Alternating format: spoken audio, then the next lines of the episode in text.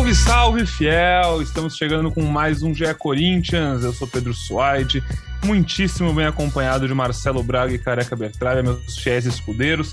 Podcast dominado por nós três nas últimas semanas, mas logo, logo o Bruno Cassucci está de volta. A gente estava falando aqui nos bastidores, antes de começar a gravação.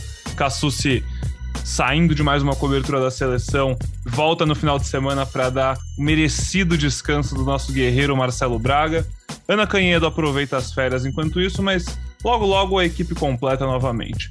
Mas o que importa é falar de Corinthians, falar desse clássico que está chegando na segunda-feira. Já vou começar fazendo meu leve desabafo. Um Corinthians e São Paulo desse tamanho, ser na segunda-feira à noite e não ser domingo, quatro da tarde. É um escândalo, mas tudo bem, segue a vida, vai ser legal. Segunda-feira a gente vai ter algo para esperar, vai ter algo para pro domingo à noite não ser tão triste quanto normalmente é, né, pessoal? E aí, vamos falar desse jogo, vamos falar muito de Silvinho, porque a Fiel TT tá louca com o Silvinho. Vamos falar muito também do jogo contra o Fluminense, que aconteceu no meio de semana, o Coringão venceu. Não convenceu, mas convenceu a uns mais do que a outros. Tem muita gente criticando, tem muita gente querendo calma, e a gente vai falar sobre tudo isso e mais um pouco. Marcelo Braga, como foram essas últimas semanas aí, sozinho na labuta? Tá animado para voltar a ter um companheiro para dividir trabalho? Fala Pedrão, fala Careca. Pois é, não sei que o Bruno Cassucci pegou folga hoje também, antes de voltar para o plantão. Tinha que estar tá aqui com a gente para debater o timão. Ele que estava acompanhando a seleção brasileira, time do Tite, que. Tite é outro, né? Que estava sendo criticado lá na seleção e agora que ganhou do Uruguai, um time jogando muito bem. É, acho que um pouquinho de paz para o Adenor para ele fazer esse trabalho na seleção brasileira. Mas os últimos dias, cara, foram de massacre aí nas redes sociais, hein? Eu falei que o, que o Corinthians não tinha ido tão mal no jogo contra o Fluminense, que tinha melhorado, que tinha voltado a jogar com um pouco de protagonismo depois da vergonha que passou no jogo contra o esporte. Fui massacrado, hoje falei do Silvinho, estou sendo massacrado, porque a galera, se você não está do lado do massacre ao Silvinho, ao fora Silvinho, a demissão do Silvinho, você é inimigo da República. Então eu, na, eu estou nessa posição nesse momento.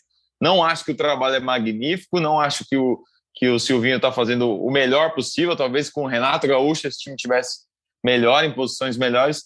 Mas esse é o projeto e acho que ele tem que ficar até o fim do Campeonato Brasileiro. O time está é, num momento aí de briga por Libertadores, não está brigando para não cair. Então não vejo essa, esse desespero por demissão do Silvinho. A gente vai discutir isso ao longo do podcast. Ô Braga, então se você é inimigo da República, esse podcast aqui vai precisar ser censurado, porque eu acho que eu e o Careca, a gente estava falando antes de começar a gravação, concordamos com você em muitas coisas. O Careca também se posicionou bastante no Twitter esses últimos dias falando sobre isso. É, é óbvio que a gente vai ponderar e ninguém aqui também é iludido. Se você ouve o podcast.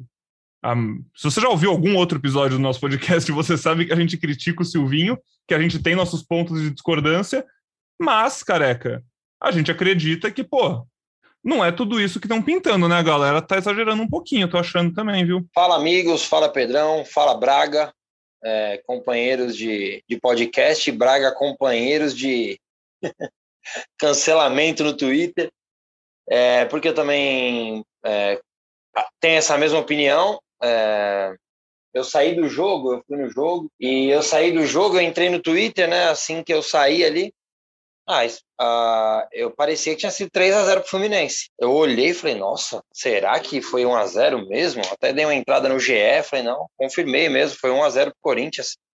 O Corinthians venceu o Fluminense. Eu fiz vários posts, né? E daí vem aquela história de, ah, você passa pano, tal, que é um dos termos mais ridículos que eu já vi, que realmente me incomodam. Agora eu aprendi, eu só mando uma sequência de ha ha ha ha ha depois do, da história do passapano. Se você argumentar comigo, nós vamos discutir sobre o futebol, sobre o jogo, mas passapano, eu sou só do Cássio, desse elenco, tá? Então, como disse o Pedrão, a gente já fez críticas aqui, só que assim, acredito que críticas pontuais são sempre interessantes e o Silvinho falou sobre isso hoje na, na coletiva, né? É, mas uma perseguição e o que eu defendi principalmente no jogo contra o esporte, que as coisas têm que ser divididas na boa e na ruim. Essa é a minha maior defesa. E hoje fiquei muito feliz, depois de dois dias sendo cancelado no Twitter, eu fiquei muito feliz porque hoje a TV Corinthians mostrou uma na preleção ali do Silvinho que, gente, não acreditem que a preleção é só aquilo, tá? Ele provavelmente falou do, jo do jogo, relembrou algumas coisas e mostrou o Zé Maria em 77 e foi assunto do nosso podcast aqui, por isso que eu fiquei bem feliz. E o Zé Maria falou, e quem sou eu para discordar do Zé Maria? E que bom que ele concordou comigo sem saber, não sei se ele escuta o podcast, mas no Corinthians raça não se negocia. E o Corinthians, quando o Braga fala que o Corinthians foi protagonista, é porque o Corinthians foi. O Corinthians respondeu uma péssima atuação contra o esporte, que faltou muito disso, e contra o Fluminense não. Contra o Fluminense, o Corinthians competiu, é, jogou um jogo equilibrado, um jogo difícil contra um, um, um time que poderia se aproximar do Corinthians, e o Corinthians venceu por 1 a 0. Então nós vamos discutir, mas partindo sempre de um princípio. O Corinthians não joga sozinho, tem um adversário que se prepara também para o jogo, e o Corinthians conseguiu vencer esse adversário que se preparou muito bem para enfrentar o Corinthians. Vamos abrir então esse capítulo, depois de dessa apresentação, abrir o capítulo jogo contra o Fluminense barra Silvinho. A gente vai falar muito sobre o clássico, a gente quer saber muito sobre o clássico. São Paulo vive um momento muito específico, delicado, e a gente vai ter que falar bastante sobre isso, porque é um jogo muito importante. Mas antes, eu sinto a obrigação de voltar, que nem o Careca, voltar no começo desse podcast a falar algo que a gente falou no fim do último. A questão do raça não se negocia é o ponto mais importante. Mas a gente sempre tem que lembrar que, cara, primeiro, futebol é um esporte, assim como qualquer outro esporte, que o princípio é um time ganha, outro time perde. Quem tá do outro lado do campo ganha para isso, é profissional, sofreu pra cacete para virar profissional, lutou e tá lá lutando para so sobreviver, para melhorar na carreira e também tá querendo ganhar, que nem os jogadores do Corinthians. Então, assim, Fluminense tem um time maravilhoso? Não, não tem um time maravilhoso. Mas tem um time competitivo, não tem um time horrível também, tem um time muito bem armado, um time que se defendeu bem contra o Corinthians e que o Corinthians conseguiu dominar. Dominar de criar um milhão de chances? Não. Mas o Corinthians sofreu muito pouco. A gente, o, o Careca falou muito bem isso, eu, eu sempre vou lembrar, quando os reforços, o Corinthians começou a contratar os reforços e a gente começou a imaginar a escalação, o Careca falou aqui: putz, quem vai marcar nesse time? O outro time vai marcar. E foi isso que a gente viu. Corinthians teve a bola no pé. Se você tem a bola no pé, o outro time tem menos chance de fazer gol. Foi um jogo perfeito? Não, não foi. Corinthians tem que criar mais? Tem, tem que criar. Mas a gente não pode ser lunático a ponto de achar que todo jogo o Corinthians vai dar um baile. Exato. Não é assim que funciona. É, eu gostaria muito que o Corinthians jogasse sempre como jogou contra o Palmeiras, naquela trocação, indo para cima, é, segurando a pressão do Palmeiras, é, fazendo os gols quando as oportunidades apareceram, é uma transição rápida para caramba, o William voando, o GP voando, mas não, não vai ser do jogo assim. A gente até, por alguns instantes, pode ter se iludido quando falou, pô, agora o Corinthians ninguém segura. Mas o campeonato não é assim, né? Ainda mais com um time com jogadores um pouco mais velhos. Esse meio-campo, Renato, Juliano e Cantilho, é, não voou contra o Fluminense. Fez um jogo mais, é, mais apático, mais, mais tímido, com menos chances, com menos chegadas, porque o Fluminense marcou bem. Mas é, quando eu falei que o, que o Corinthians foi protagonista, o Corinthians quase não foi. O, o Fluminense teve mais finalizações, mais chances de gol. Teve aqui o Cássio pegou do Caio Paulista com o pé, e no final um chute que o Fábio Santos tirou. Sim. Mas não, o Fluminense não, não foi o protagonista do jogo. Para mim, o protagonista do jogo foi o Corinthians, que ficou mais com a bola no primeiro tempo. Até fazer o gol, o Corinthians estava mais em cima, mais dominante.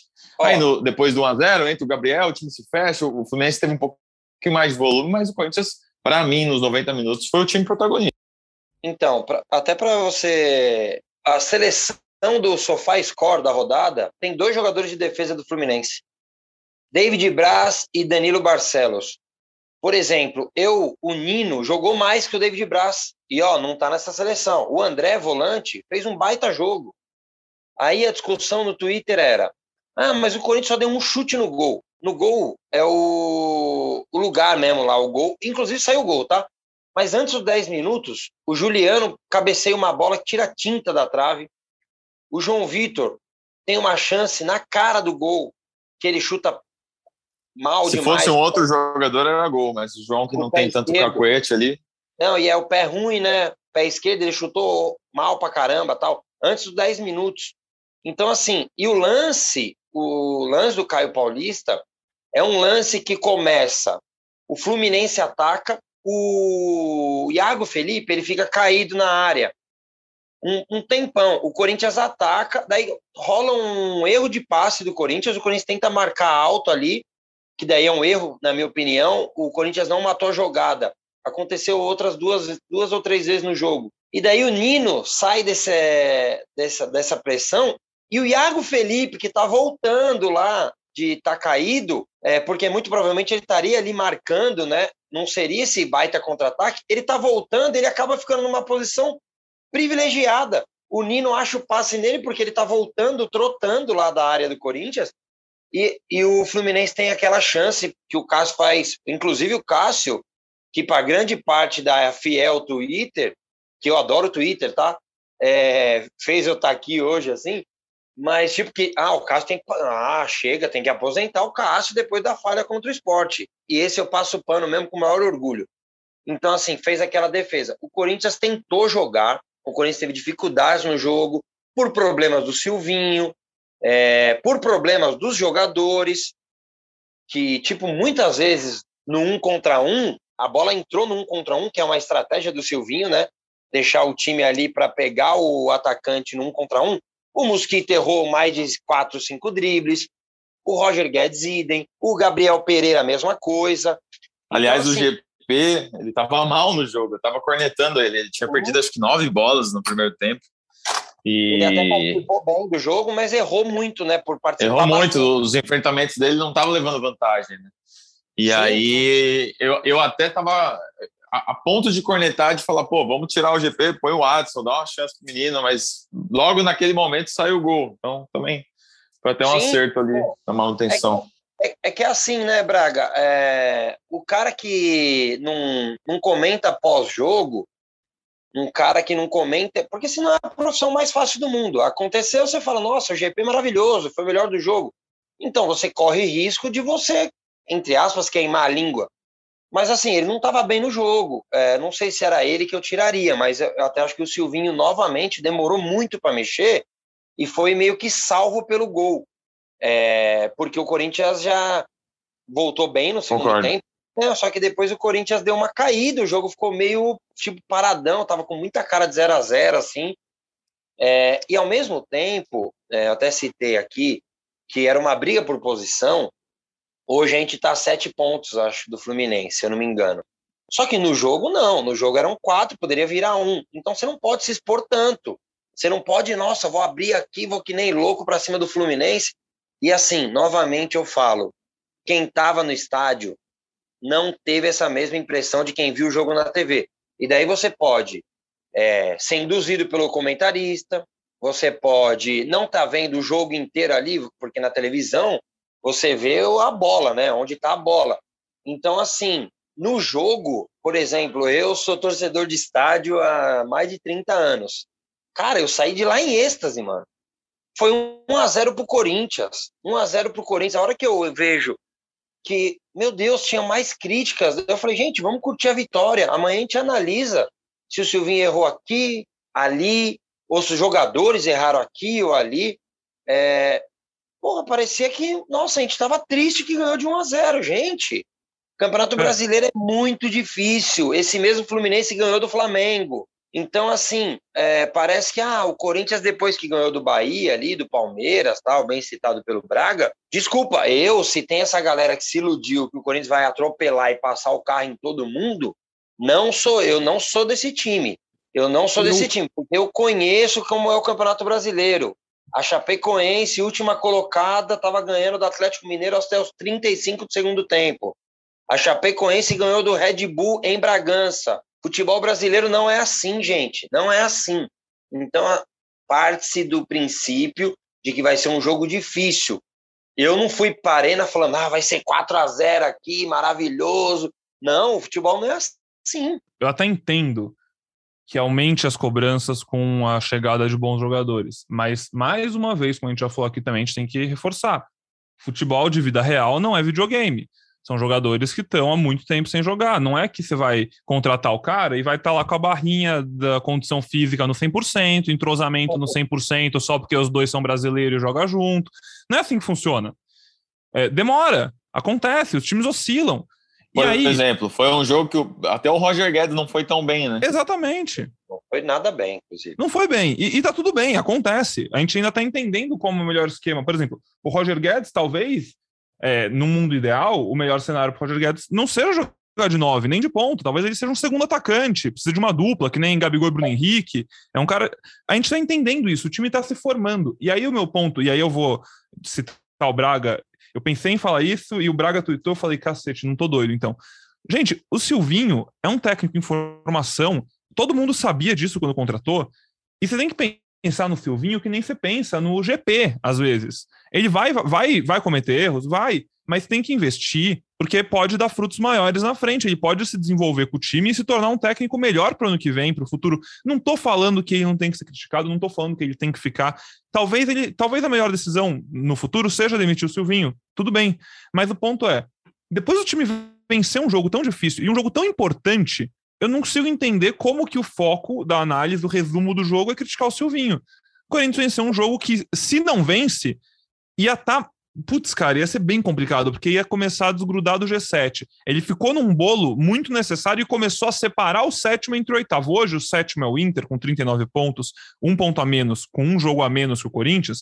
E o Atlético Paranaense, que é o oitavo, tem 34, abriu cinco pontos de diferença nisso aí. Então, assim, se o Corinthians perde esse jogo, ele fica nesse limbo e começa a dar sopa pro azar.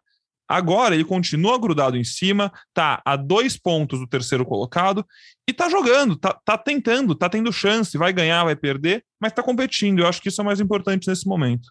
Então, eu tenho essa resposta aí, viu, Pedrão? É... Assim, a gente fez muitas críticas ao Silvinho aqui, eu continuo fazendo algumas. Novamente, demorou muito para mexer. Aí é uma escolha dele, e eu não vou falar aqui ficar com medo de falar porque foi assistência dele, mas eu não teria colocado o Mosquito, eu teria colocado o Watson, porque eu acho que a característica é mais parecida, ele deixou o Mosquito torto ali e nitidamente ele ia mudando de lado, porque quando mudava de lado, um dos, um dos dois ficava incomodado ali pela esquerda, o Watson não, o Watson vinha jogando ali, então a não ser que seja uma questão física, né, porque ele ficou um tempo fora tal, eu não sei como foi a recuperação, obviamente a gente não pode falar isso, nem o Braga que acompanha, porque não tem o CT aberto, não tem uma coletiva para você fazer três, quatro perguntas ali na frente do cara, porque eu não sei se isso atrapalhou uma possível entrada do Adson ali no começo do jogo no lugar do William, mas eu teria colocado o Adson. Então, assim, é, igual eu, eu faço críticas ao Silvinho, acho que no final do campeonato, independente da vaga, independente da posição, precisa ser feita uma análise. Ah, o Silvinho é o técnico do Corinthians hoje? Não é? Não podemos esquecer que ele era, foi a terceira opção do Corinthians. O Corinthians buscou o Renato Gaúcho, buscou o Aguirre, que começou muito mal no Inter, agora está indo bem ali e tal, fazendo pontos lidera importantes. O segundo, lidera o segundo turno no Inter. Fortaleceu bastante a parte defensiva e o Silvinho acabou sendo a terceira opção. É, não é o meu treinador dos sonhos, óbvio que não é, é, e acho que tem que ser feita uma análise. Mas hoje, hoje, eu vejo que não é feita essa divisão que eu cobrei contra o esporte. Por exemplo, o gol passa muito, muito, muito pela infiltração do Juliano na área. Muito. Se o Juliano não entra na área, o Danilo Barcelos não fecha aquele possível, aquele espaço ali e a bola não entraria no GP. Se o Juliano entrou, certo? O que estão falando? Caramba, que leitura do Juliano, maravilhosa. Se o Juliano não entra, a conversa era: o Silvinho não deixa o Juliano entrar. Então virou uma coisa que, assim, eu até postei isso contra o esporte e as pessoas entenderam como uma passada, entre aspas, né? O tal termo, passada de pano para o Silvinho. Eu não quero passar pano para o Silvinho. O que eu quero mostrar é que as coisas precisam ser divididas. Os jogadores têm responsabilidade também. Ou será que é o Silvinho que. A coisa que eu mais cobro, e a gente cobra aqui, o Pedrão principalmente bate muito nessa tecla, o Fagner subir. A gente cobra muito isso? Cobra. Será que é normal o Renato Augusto ter cobrado o Fagner que ele não atacou o espaço ali? Será que foi só do jogador? Será que é o Silvinho que fala, não vai ali? Eu acho que o jogador em campo, e eu jogo futebol, longe de estar nesse nível, mas quem resolve as coisas muitas vezes é o jogador dentro de campo. O jogador tem que ter a leitura do espaço, a leitura do que está acontecendo no jogo. Então, obviamente que é o treinador, é treinado e o Corinthians peca em muitas coisas nisso, em treinamento, peca. Eu senti muita dificuldade. O Fagner até subiu mais, o Fábio subiu mais, mas faltou o Juliano se aproximar para fazer superioridade numérica e triangular, o Renato pelo outro lado faltam ainda muitas coisas. Mas não é o Silvinho que fala, gente, não chuta de fora da área, não. E faltou o Corinthians chutar de fora da área. Era nítido que o Fluminense preencheu o meio de campo ali, a entrada da área, o Corinthians tentou entrar várias vezes. Inclusive uma falta. Só aquele chute do Fagner, né? De fora da área só. Só um chute do Fagner que, Braga, na hora, eu conhecendo o Fagner, na hora, juro por Deus, pega o áudio, pega o lance aí se o Fagner, em vez de chutar, dá um tapa entrando na área, ele entra na cara do gol. O cara do Fluminense já estava virando as costas. Na hora eu falei, entra com a bola, entra com a bola. Ele acabou chutando. Foi o único chute. O Corinthians faltou chutar de fora da área e tentou muito ali por dentro, muito. Inclusive, eu ia falar na falta escandalosa que o juiz não viu. O mundo viu a falta no Renato Augusto ali, no começo do segundo tempo. Então, assim, é, o Corinthians não fez um jogo brilhante, longe disso, eu não sou louco de falar que o Corinthians fez um jogo brilhante, mas longe de falar que o Corinthians fez um péssimo jogo. O Corinthians se adequou ao jogo. Um jogo difícil, um jogo de poucas chances, um jogo complicado, valendo uma vaga ali, uma posição mais à frente da tabela. Eles brigavam por posição, hoje, momentaneamente, não, mas na hora sim. E o Corinthians venceu um jogo importantíssimo. É isso que eu penso do jogo. Tipo, não, não, nem sempre você vai conseguir fazer um baita jogo. Só sobre o, o, Silvinho ainda, eu acho legítimo o torcedor que não gosta do Silvinho. É, tá tudo bem, assim, o, o, é, o, torcedor pode não gostar da escalação do Fábio Santos, pode não gostar do Cássio, pode não gostar do Gabriel, pode não gostar do Jô, pode não gostar do esquema, pode não gostar das mudanças que ele demora para fazer, eu também acho que demora. Eu só não acho que, que o, torcedor é, que quem não quer a demissão é uma aberração, entendeu? Que, que é, tem que tirar o Silvinho, tem que interromper o trabalho.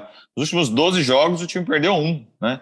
Não é um time que está caindo, não é um time que está em, em, posição desesperadora no campeonato, é, não é um time que foi montado para ser campeão ao mesmo tempo. Então, é, de qualquer forma, eu acho que o trabalho vai ser reavaliado ao término da competição.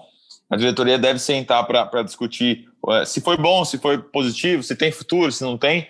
E, e, na entrevista coletiva hoje do Silvinho, eu até queria que a gente rodasse o áudio. É, uma das minhas perguntas para ele foi se ele está participando do planejamento para o ano que vem. Eu perguntei, até citei o Paulinho, né, que o Duílio Monteiro Alves falou uh, na ESPN da vez que, que é a intenção do, do, do Duílio trazer o Paulinho. Então eu perguntei se ele está participando do, do, do processo do planejamento para o ano que vem. E ele meio que disse que ainda não é o momento, que eles não estão participando. Então, é, eu, eu, não sei se ele não está participando porque não é o momento ou se não está participando porque a diretoria vai definir tudo e aí ao término da temporada vai ver se ele se encaixa no planejamento ou não. Enfim, isso a gente jamais saberá. Mas roda aí o áudio que o Silvinho fala sobre 2022. Sim, é, lá vai eu, né? Sempre, é, um momento ou outro surge, surge a, a palavra, a construção é, sim, é um período curto, bom, mas sim, já dá para ver coisas. É, nós entendemos que existe uma organização é muito sadia, muito forte, é muito saudável dentro do grupo. É, quando nós falamos de compensações, o lateral não está na posição, mas tem um meio-campista que está próximo. Na saída de um zagueiro tem um primeiro volante que entra. Enfim, todos uns, um processo defensivo é, sincronizado, a gente já vê. Isso faz parte de uma organização inteira defensiva. Por isso, muitas vezes também eu digo, a parte defensiva não é somente esses quatro atletas que fazem parte ali da L4, que a gente costuma dizer também. Não, é todo um sistema é, sincronizado que você vai buscando movimentos. E eu vejo ele, sim, é, com uma grande melhoria. É, vejo uma construção é, com o Candígio, que ela já veio lá atrás, dois estágios. A primeira foi com os meias, que era Gabriel e Rony. Depois teve uma, nesse tripé é, depois já de uma construção com Cantígio como primeiro volante, e depois veio uma segunda amostra com o Vitinho no lugar do Rony, e uma terceira, que é essa final, com o Juliano e Renato, que incorporaram, e, e Cantígio continua ali jogando. Então eu entendo que esse tripé ele tem funcionado muito bem, mas de formas diferentes. A primeira, há dois, três meses atrás, era de um, de um processo, essa segunda de outro, e já veremos o terceiro, porque o futebol, as peças se mexem e nós vamos é, estudando e vamos buscando o melhor. Então eu entendo que isso aí também tem funcionado bem. Ah, e depois a descoberta de outros atletas, sobretudo dos jovens talentos aqui é, do terrão, que já não é mais terrão, que os atletas eles têm se mostrado e com, com muita virtude. É, entendo que esse, essa, essa parte defensiva, essa construção de meio campo, ela tem funcionado e é parte da sequência que a gente quer para o futuro. O campeonato é muito difícil tudo muito rápido. Ah, nós temos trabalhado diariamente no, no, nosso time, na nossa forma de, de, de encarar já o adversário, é, na recuperação de atletas, enfim, Uh, e nos treinamentos. Uh, não, não, não, tivemos tempo, não é momento uh, de planejamento, o planejamento está sendo feito junto, uh, a cada dia, a cada semana. É muito bom, obviamente, quando você citou aí o nome do Paulo, o Paulinho é um atleta que todo time gostaria de contar com o Paulo. O Paulo tem uma identificação muito grande também com o Corinthians, mas não, o nosso momento é sim, até porque a janela está fechada, tenho esse entendimento, o momento realmente é de focar nesse último terço de campeonato que nós temos pela frente bastante difícil. Dori, não sei se tem alguma conclusão ou uma outra. Não, acho que é o momento que a gente tem que focar ex exatamente no, no momento que a gente está vivendo, para a gente poder é, conquistar, né? Conquistar esse, esse, nesse momento, conquistar uma posição muito boa para aí sim a gente planejar o futuro. Bom, ouvimos o professor. É, eu acho que o assunto já já falamos o que tinha que falar, acho que a gente, os três aqui concordam bastante. É, se você que está ouvindo a gente não concorda também, pô, com toda a educação do mundo, você está super convidado a debater com a gente no Twitter. Acho que os três aqui usam bastante o Twitter, estamos lá. Com educação. Estamos precisando né? trazer alguém do. Estamos precisando trazer alguém do movimento fora Silvinho aí para contrapor, é. né? Trazer aqui. Vamos ver se a gente acha. Vamos ver se a gente acha alguém aí. Se eu mandar num grupo aqui, sai até briga para. Pra... para representar a voz? E assim, mano, e assim, acho que é legal, mano. Acho que é legal de verdade a gente ter esse papo. É, porque assim, todo argumento é válido, né? O, com educação. É, eu fiz uma coisa que, mano, me assustei, eu bloqueei muita gente, assim, porque eu discuto muito, bato mó papo no Twitter, mas falta de educação, porque simplesmente você tem uma opinião diferente, não tem o que argumentar, mano, não e, tem o que argumentar. E não, e não é opinião de, pô, racismo, é opinião sobre o técnico do Corinthians, galera. É, tá. Se o jogo foi maravilhoso ou não, sabe? Sim. Então, assim, é... o que eu vou defender sempre é o time que eu torço. Tipo, o que eu vejo ali, independente se a maioria pensa diferente de mim. Eu vou dar a minha opinião, porque é, senão não vou ser eu, mano. Senão. É... Outra coisa, até... desculpa. Desculpa. Diga. O, o, o, que eu ia falar é o seguinte: o, o, Corinthians, nos últimos anos que, que ficou com o técnico o Campeonato Brasileiro inteiro, foram os anos de título, 2015 e 2017. Eu não acho benéfico trocar o treinador ao longo do campeonato. 2016 não foi bom, 2018 não foi bom, 2019 não foi bom, 2020 não foi bom. Então, eu não acho que faltando 13 rodadas vai trazer, vai achar um técnico aí no mercado que seja bom, que vai elevar o nível do Corinthians a ponto de, de não corrermos risco de classificação na Libertadores, por exemplo. Até porque a gente tá na briga, né? Tá, tá na briga, tá no meio. Sim, mesmo porque esse momento já passou. Teve esse momento, né, do, do Silvinho, acho que ali no jogo do Flamengo, era uma Foi quando, muito ruim. Lembro bem ali, o Careca naquela época, uns dois jogos depois, falou: vou dar mais quatro jogos para ele, que era o fim do primeiro turno. Sim. A gente já falou, já, a, gente, a gente já falou sobre isso, né, Careca? Já, Exato, exato. Eu acho que teve um momento ali que, que poderia acontecer, né? O aproveitamento do Corinthians era horroroso em casa. Você vê que agora nos últimos três jogos são três vitórias, duas com a torcida, né? Você vê com a diferença que faz. Eu tenho certeza, certeza, não é porque eu sou a voz da torcida, mas esse 1 a 0 tem muita cara de torcida do Corinthians. A torcida do Corinthians não parou. É, o Braga estava lá no estádio, é, apoiou. A, a, virada contra o Bahia jogo. também passa muito pela torcida, sair atrás. então, aquele... Mas eu acho que a, o jogo do Bahia, Pedrão, o Corinthians já vinha bem no jogo, tá? Até o pênalti ah, do Bahia, um acaso ali. A, você no estádio, você fala, pô, vai sair o gol a qualquer momento. O jogo do Fluminense não, não. passava essa impressão. Realmente. Não passava essa impressão. Então era um jogo de tipo tensão mesmo. Aqueles jogos, sabe, com cara de Corinthians. Por isso que me incomodou muito, tipo, as cobranças é, exageradas, assim. O, o que eu queria dizer é que, assim, critique o Silvinho, como eu critiquei pontualmente, mas não critique por esporte, mano. Não critique é, por só criticar. Sabe, ah, tá todo mundo criticando, eu vou criticar também. Teve um cara no Twitter, eu, eu não lembro o nome, senão eu até falaria aqui. Ele colocou assim. É, ah, ah, né, nesse meu post eu coloquei: ah, acabei de sair do estádio, muito feliz, e dei uma lida aqui no Twitter, parece que foi 3 a 0 Fluminense. Confere, alguma coisa assim. Daí o cara colocou assim: só não foi pelo Cássio. Daí eu falei: hã? Mas ele é goleiro, ele tá lá para defender tal. Daí o cara colocou: em chances reais foram cinco para o Fluminense e uma para o Corinthians. Daí eu falei: quê? Tipo, mano, os caras viajam. Outro jogo, outro jogo. Um jogo totalmente diferente. Cinco, cinco para o Fluminense, uma só para o Corinthians. Então a do Juliano não existiu que passou tirando tinta da trave, muito cara ali do meu lado, gritou gol antes.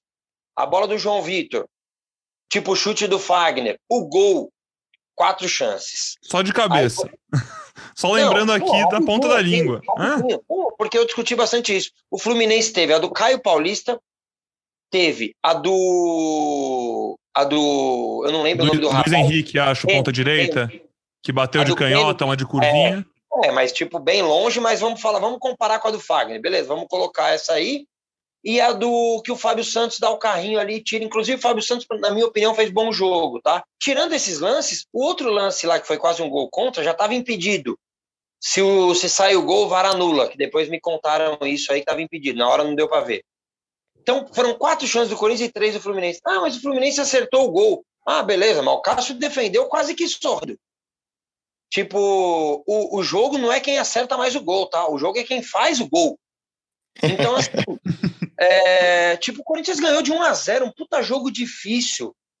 Com a cara eu do Coringão, né? Foi muito cara, jogo com cara do Corinthians. Difícil e importante, né? O Corinthians colou no Palmeiras. É. Né? Os dois têm 40 pontos. É. E entrou em campo precisando ganhar, né? Porque os outros times, outros times já tinham somado pontos. Então, assim, você tem que levar em conta. Ganhou, Cabeça. Fortaleza ganhou, Bragantino ganhou, então, era um jogo que o Corinthians precisa. O Inter estava ganhando, né, no momento, estava 2 a 1 um, a hora que acaba o jogo do Corinthians. É, era, um, era um jogo muito importante que, sem sacanagem, claro que eu. E vocês estão de prova aqui. Nós estamos na 25 rodada. Eu nunca falei em raça aqui. Eu nunca falei, só contra o esporte. Porque eu acho que tem coisas muito mais importantes no jogo de futebol. Muito mais. Só que depois de um jogo contra o esporte, que nitidamente, além das coisas mais importantes, faltou a entrega, o Corinthians se entregou muito contra o Fluminense, muito. O Corinthians não não largou o jogo em nenhum momento. O Corinthians não, ah, tá bom esse 0 a 0 igual como foi contra o Esporte. O Corinthians tentou jogar, esbarrou muito nas dificuldades técnicas do dia, porque seus bons jogadores não estavam numa noite boa parou na tática dele também, com falta de repertório, e também no time do Fluminense. A, a Neoquímica Arena, gente, é quase 30 quilômetros da minha casa. Mano, eu saio de casa 6 horas da tarde, vou até Itaquera. Cara, eu quero ver meu time ganhar e quero ver meu time responder depois de um jogo horroroso. E o meu time respondeu e ganhou de 1 a 0. Sério. Eu fico pé da vida quando eu fico em casa e meu time perde. Cara, eu fui até o estádio, fiquei tenso 96 minutos, mano. Gente, você comeu uma pizza de 10 na volta? Não comi porque eu parei o carro, fui de carona e parei no estacionamento. É, com as aguinhas ali, fiquei no estádio, assisti sozinho, né? Porque minha carona só tinha setor oeste. Eu assisti sozinho o jogo ali, sentadinho com a minha máscara. É, o que um quem, o cara que tá aqui na, escutando o podcast, gente, não teve oportunidade, independente se é Paquembu, Morumbi, é, Neoquímica Arena, vai no estádio, gente. Vai no estádio. A televisão, Premiere aqui é da casa, é maravilhoso. Mas vai no estádio, mano. Vai no estádio, você vai ter outra visão do que é o jogo. Você vai sair muito mais em êxtase, você não vai nem saber se seu time jogou, chutou mil vezes no gol, duas. Seu time ganhou, amigo. Isso é Você o não vai, não vai ficar olhando o mano. Twitter durante o jogo, Pô. que é uma delícia, né, cara? Que faz Vai bem lá, pra eu cabeça. saí de lá em êxtase. Pô, falei, caramba, olha meu vídeo do GE lá. Eu tô feliz da vida, mano. Mesmo de máscara, dá pra ver o sorriso nos olhos. O Corinthians ganhou, gente. Vamos comemorar, pô. Boa, careca. É, é isso, então. Bom, quer criticar o Silvinho? Critique, mas pelo que ele merece, porque ele realmente merece em alguns pontos, em outros não Exato. merece. Você, o Braga falou de trazer alguém aqui. Eu tava olhando aqui a agenda do Coringão, a gente vai falar agora sobre o jogo contra o São Paulo, que é na segunda-feira. Depois, o próximo jogo é só no domingo contra o Inter. Então, eu já vou propor aqui, durante a gravação, vou propor pro Careca e pro Braga. A gente faz o podcast na terça pós-jogo, e aí a gente volta na sexta para fazer um só respondendo pergunta, ou interagindo com o pessoal. A gente troca uma ideia com o nosso ouvinte, a gente abre a caixinha de pergunta, vocês mandam áudio, a gente faz um podcast bem legal, bem dinâmico, conversando com vocês, vocês dando opinião, falando do Silvinho, com educação sempre, né, pessoal?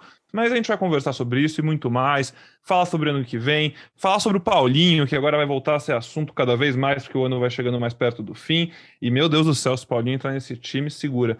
O Careca falou sobre o aproveitamento em casa, eu até. Foi uma coisa que eu fui logo depois do jogo, fui checar, até postei no Twitter também.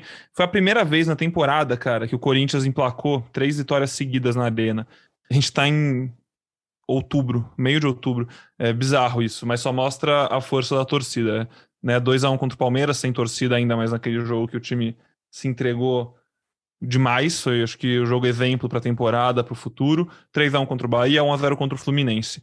É, a torcida O faz do- diferença. O desempenho do Silvinho em casa, que era ridículo, né? Agora, depois de 14 jogos, está aí 45%, está quase chegando nos 50%.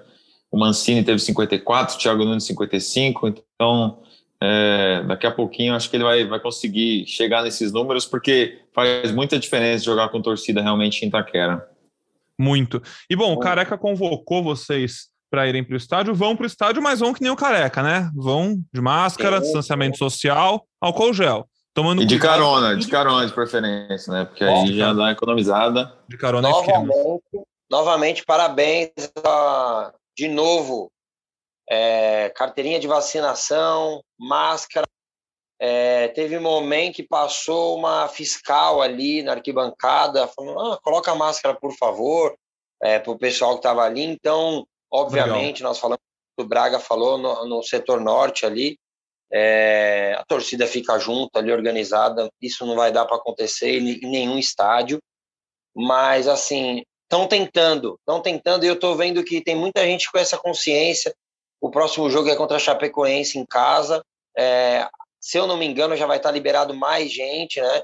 É, 50% contra a Chapecoense. 50%. E aí contra o Então, Fortaleza já vai estar 100%. Aproveite aí, tente no jogo, se cuide, tome a segunda dose que não tomou e vamos lá torcer pro Coringão. Juro que vocês vão ter uma visão um pouco diferente ali do estádio. Espero que o Corinthians vença bem, mas também se não for bem, que vença. é isso, careca. E bom, a gente está falando de vencer, vencer bem, jogar bem, postura, raça. E assim, se tem uma coisa que o time do Silvinho mostrou quando precisou, né? Quando era aquele jogo de vida ou morte que foi contra o Palmeiras, foi o grande jogo com esses reforços, foi raça. E o próximo jogo é, no mínimo, tão importante quanto aquele. Porque o Corinthians, na segunda-feira, às 8 horas da noite, vai ao Morumbi visitar o São Paulo. São Paulo que briga contra o rebaixamento. São Paulo nunca foi rebaixado. Talvez esse ano seja pela primeira vez, talvez não seja. Está muito embolado a parte de baixo da tabela. Corinthians parece não ter mais que se preocupar com isso, ainda bem. Se preocupou bastante já esse ano, no passado. Agora mira coisas maiores. Corinthians empatou, inclusive, já a pontuação do Palmeiras com um jogo a mais, mas grudou no rival. E agora vai ter um clássico que é muito importante pelos três pontos, porque tá tudo muito embolado lá em cima. O Corinthians precisa ganhar, porque, cara, ir para Libertadores direto muda completamente a temporada. Ir para pré-Libertadores é um atraso muito grande, destrói a pré-temporada. A gente está falando de um time em formação, a gente está falando de um time que vem de duas temporadas, um time não, né? Um mundo que vem de duas temporadas muito atípicas por causa da pandemia, sem muito tempo de preparação. Então, seria fundamental que o Corinthians conseguisse ir direto para a fase de grupos da Libertadores. Então, para isso, precisa ganhar, porque os times lá em cima estão ganhando. Na última rodada, se vocês forem ver, o Atlético Mineiro e o Flamengo, que já estão em outro patamar, beleza, ganharam. Fortaleza ganhou, Bragantino ganhou, Palmeiras empatou, Corinthians ganhou, Internacional ganhou. Então, assim, todo mundo lá em cima está somando pontos. Se o Corinthians deixar de somar, vai se complicar. Mas além disso tudo, é um clássico e é um clássico que o Corinthians tem a chance de afundar o rival. O São Paulo, com esse jogo do Corinthians, começa uma sequência de jogos muito difícil. Nas próximas sete rodadas, o São Paulo enfrenta todos que estão entre o segundo e o sétimo colocado, além do Bahia, que é um jogo de seis pontos. Então, assim, para o Corinthians, para o torcedor do Corinthians, é um gostinho além, não tem como falar diferente, é um gostinho a mais jogar o rival mais para baixo, contribuir para um possível rebaixamento, para uma possível crise.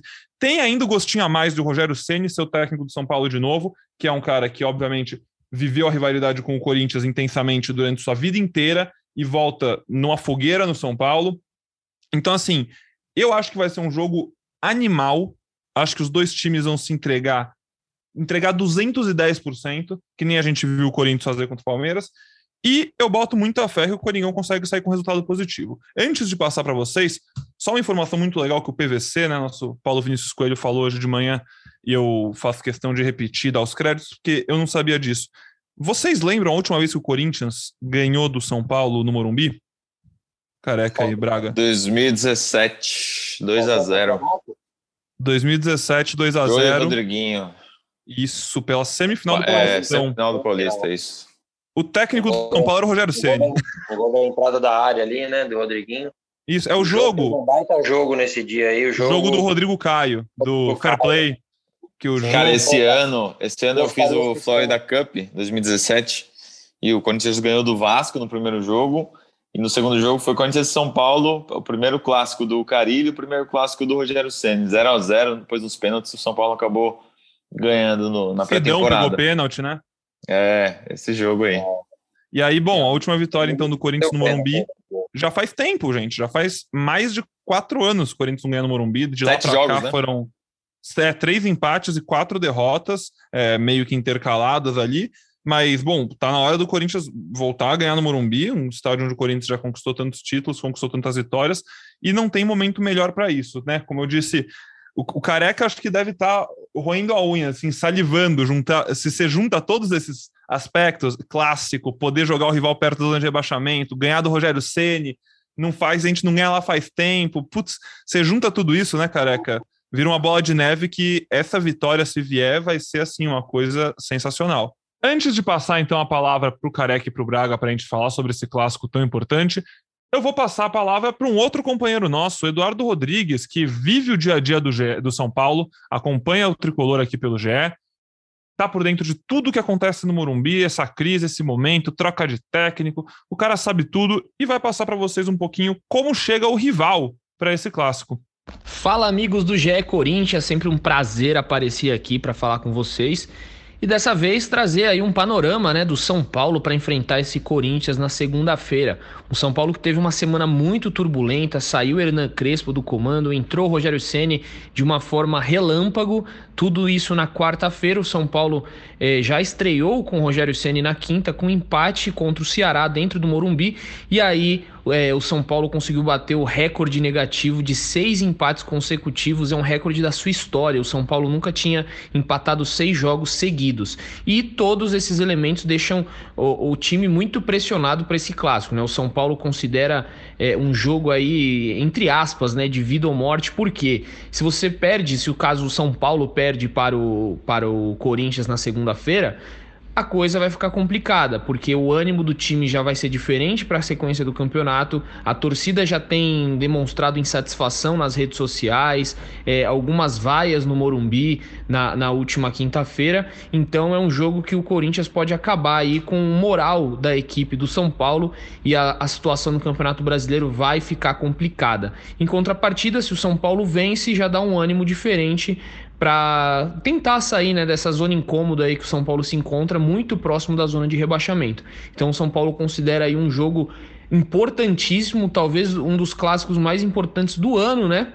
é, no Brasileirão, obviamente, porque o São, o, o São, Paulo já teve aí a final do Paulistão, teve jogos importantes na Libertadores, mas no Brasileirão certamente esse vai ser o jogo mais importante do São Paulo em um clássico. E aí tem as. É, para felicidade do, do Corinthians, né? Dos corintianos, o São Paulo tem as ausências de Luan, o volante Luan e o atacante Rigoni, ambos estão lesionados, estão com lesões na coxa esquerda e não enfrentam o Corinthians. Também não terá Miranda. São Paulo não vai ter o Miranda, mas tem de volta a Arboleda, que estava com a seleção equatoriana. Este é o panorama aí do São Paulo para enfrentar o Corinthians. Valeu, amigos. Bom programa aí para vocês. Tá certo. Muitíssimo obrigado, Edu. Valeu demais. E agora vamos nessa. Careca, a gente está falando de um time em crise, um time que não vence há muito tempo, um time que trocou de técnico muita coisa, muitos aspectos somados fazem esse jogo ainda maior, não é isso mesmo?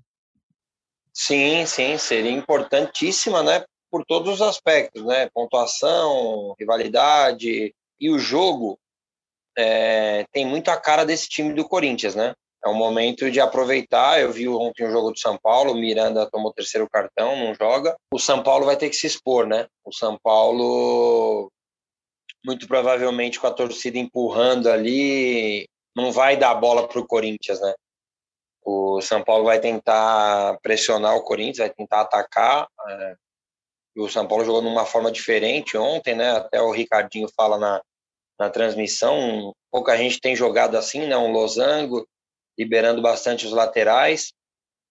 E o Corinthians tem que marcar bem mas tem uma boa expectativa para sair no contra-ataque, né? Uma pena provavelmente o William não jogue, apesar que também o Rigoni não deve jogar lá do outro lado também. Então, o Corinthians é um jogo que combina com a característica do time do Corinthians, né? É, de sair rápido no contra-ataque. Vamos ver a opção que o, que o Silvinho vai ter para o lugar do William, né? É, se Mosquito ou Adson. Mas é um jogo que o Corinthians tem vai ter boas chances de sair no contra-ataque, de ter espaço né, para ser reativo. E se o Corinthians conseguir fazer 1 a 0 a gente já viu ontem que a torcida do São Paulo, mesmo o São Paulo fazendo um bom jogo no primeiro tempo, o time saiu vaiado no intervalo. Então é a hora de aproveitar essa pressão contrária, né? É a hora de amarrar o jogo ali no começo, tal. É, mas se conseguir sair na frente, vai sobrar, vão sobrar muitos espaços para o Corinthians e buscar uma vitória que pode ser muito importante, porque Inter de Porto Alegre e Palmeiras se enfrentam na rodada. Então, uma rodada que, que uma vitória do Corinthians deixa o Corinthians numa situação muito boa para enfrentar depois o Inter também fora de casa, um jogo complicado também. Só para lembrar, o Careca falou das opções aí, Mosquito ou Adson, que eu também acho que que podem ser, só que tem o Jô, né, também voltando. O Jô ficou fora desse último jogo aí por problemas pessoais, mas já voltou a treinar e volta a ser opção, é uma opção para mudar o, o, estilo do time, né? E, e, pode ser uma opção porque o Silvinho já, já apostou nele em outros momentos. Então acho que o Jô também é um, um concorrente aí para essa zaga. Lembrando que antes não tem o Fagner, levou o terceiro cartão amarelo e deve jogar o Duqueiroz de, de volante improvisado é, de lateral improvisado. O Silvinho, na entrevista coletiva, até alimentou as esperanças ali do João Pedro. Falou, é, vamos ver e tal, mas não, não vai ser, né? Deve ser o, o Duqueiroz mesmo na função. Duqueiroz que renovou, né? Até 2024. Boa renovação do Coringão. Exatamente. O GP parece Renovou, Agora falta o GP, né? É, parece Isso. que tá perto, né? Não sei, não sei se você tem alguma informação além. Eu vi o, Ortega lá da ESPN, o nosso companheiro de jornalismo, falando, ele fez uma entrevista com o GP recente, falando que o GP disse que tá, a chance é de 100%. Então, sim, óbvio, até ter o papel, na, até, até ter a caneta no papel a gente não vai, não pode falar, mas parece encaminhado, ótimos, ótimas movimentações do Corinthians. É, sobre a escalação, acho que eu, queria ouvir a opinião de vocês sobre isso. Jô, Adson, Mosquito. É, eu, nesse, eu, nesse jogo, eu não iria com o Jô, não, viu? Porque assim, eu, eu gosto do Jô, a gente já falou sobre o Jô vai fazer muito gol ainda, se for jogar com esse time, porque vai ter oportunidade criada. Mas eu vi, eu vi vários dos últimos jogos do São Paulo. Para quem não sabe, o São Paulo vem de seis empates seguidos. Empatou com o América Mineiro, com o Atlético Mineiro, com o Chapecoense, com o Santos, com o Cuiabá e com o Ceará. Tudo 3-0-0 e 3-1-1. Cara, o time de São Paulo dá espaço, viu? O time de São Paulo dá espaço para velocidade. Então, para mim, tem que ser Roger Guedes lá na frente, com molecada. É, queria, quero ver o Mantuan entrar no segundo tempo desse jogo, agora que já está um pouquinho mais em condicionamento físico. Acho que é jogo para velocidade. GP e Adson ainda não começaram nenhum jogo, hein? Juntos. Então, de repente, quem sabe? Sem medo de, de correr o risco que eu falei, que eu elogiei o Braga, né? E se o jogo calar minha boca e fez 2 a 0 dois gols do jogo, coisa linda, vou ficar super feliz. Mas é, da mesma forma que naquele jogo que o William não jogaria contra o esporte. Contra o esporte, eu não colocaria o jogo, eu colocaria o Adson. É, eu acho que o jogo está no fim dessa fila aí, principalmente pela característica do que, do que provavelmente o jogo vai apresentar. E diferente desse jogo que o Corinthians teria que propor, e eu acabei de falar aqui que eu colocaria o Adson, contra o São Paulo eu iria de Mosquito. Eu iria eu de Mosquito porque o São Paulo realmente dá muitos espaços e ontem o São Paulo teve inúmeras chances, mas deu inúmeras chances também para o Ceará. É, então o Corinthians tem que aproveitar esses espaços e o Mosquito e o GP conseguem fechar bem ali, dobrar a marcação, porque vai ser importante. O São Paulo joga muito por dentro, né? Ontem ficou muito claro isso. E acho que você poderia guardar para o segundo tempo ali o jogo, dependendo de como o jogo tiver, né? Se o Corinthians estiver precisando fazer um gol. E daí você tem boas opções ali no banco. O Watson, que pode. O Watson, eu gosto muito dele, porque ele quebra muito do que eu reclamo bastante de treinadores no geral, independente se é brasileiro, americano, jamaicano. É, ele não fica colado na linha. Eu... É, ele traz muito pro meio a bola, né? E jogando ele, com o Roger Guedes é ótimo, inclusive. É, exatamente. Dá chance pro é Roger jogar na ponta também. É. Não, e, e, eles trocam muito passes ali, né? O gol contra o Red Bull é, foi uma jogada construída por dentro, né? O Watson tem essa característica, é muito técnico, tal, tem um QI de futebol bom. Ele faz bem leitura de jogo, assim. Então, acho que você pode guardar ele para o segundo tempo eu iria com, com o Mosquito e iria com, com o Duqueiroz ali na, na direita, porque o João Pedro não, nem relacionado foi, não daria para jogar o clássico. Então eu colocaria o Duqueiroz, que quando jogou foi bem. Jogou contra o Palmeiras, né? Inclusive. É. Acompanho o relator nos, nas minhas apostas para o time.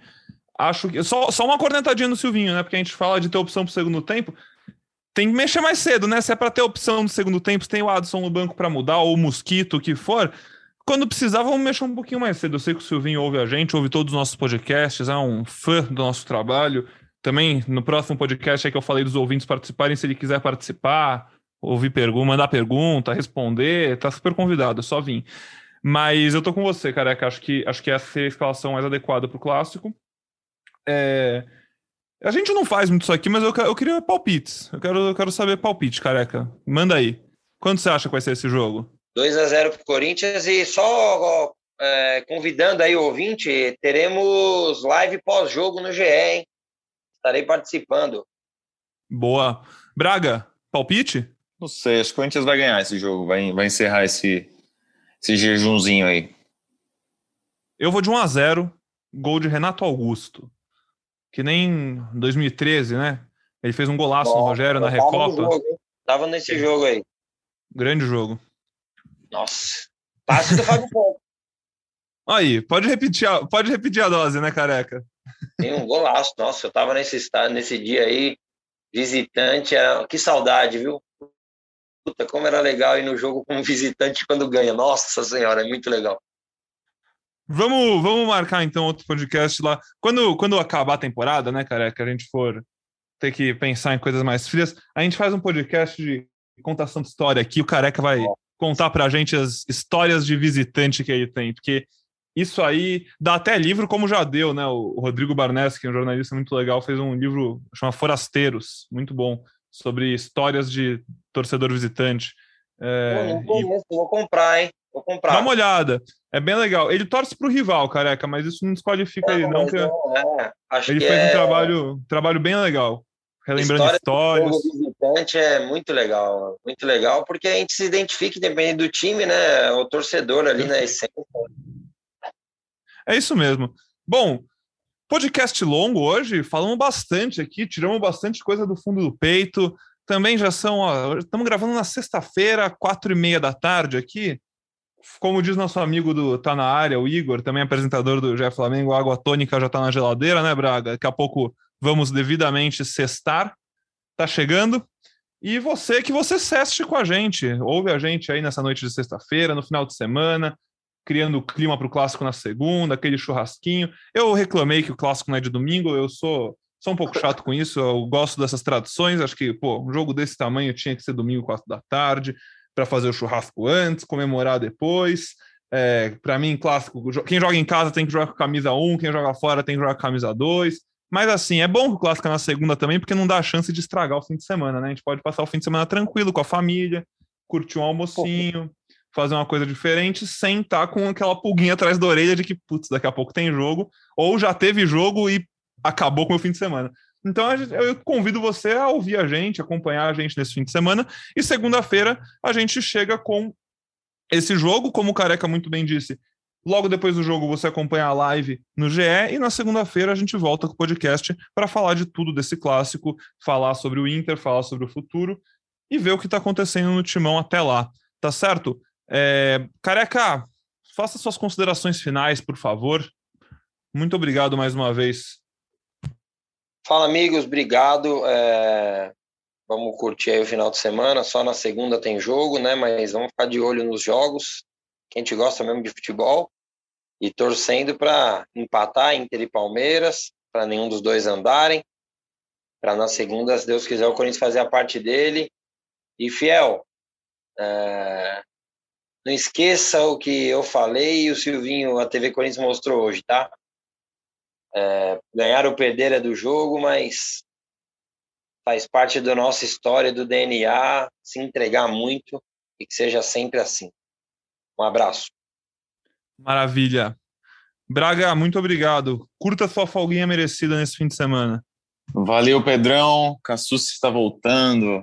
Duas estatísticas rápidas aí. Corinthians não perdeu clássicos no Brasileirão, né? Bom lembrar, no primeiro turno empatou três e teve no segundo turno uma vitória no derby, então enfrentar o São Paulo no Morumbi, depois pega o Santos ainda. E no segundo turno, o Corinthians conquistou 12 pontos, é o quarto colocado da tabela do retorno nos últimos sete jogos. O Palmeiras, rival, finalista da Libertadores, conquistou cinco pontos em sete jogos, está é, tá lá no finalzinho da tabela do retorno. Então, se a situação está ruim para a gente, aqui no podcast do GE Corinthians, imagine lá no GE Palmeiras como é que está o clima. E quem cancelou a gente aí, eu, Careca, por causa do Silvinho, pode ligar no saque aí para reativar a assinatura se quiser, que a gente está em paz. Né, Silvio? né, careca? Sempre, sempre em paz. Gente, são só opiniões diferentes e isso não faz a gente passar pano. Falaram até que ah, você não passa, você não Curitiba o Silvinho para ter coletiva, para não, para ter, como que é, exclusivo. Eu falei, amigo, nem repórter eu sou, mano, só sou um torcedor. Uai, eu nunca tive exclusiva com o Silvinho. Será que é isso? Eu tô, tô... Começa, Começa a criticar, começar então. a criticar para ver se eu ganho uma, pô. O GE Corinthians, o podcast mais paz e amor do Brasil. Pessoal, muito obrigado pela companhia mais uma vez, pela sua audiência. A gente volta logo, logo e conta com você, tá certo? Aquele abraço.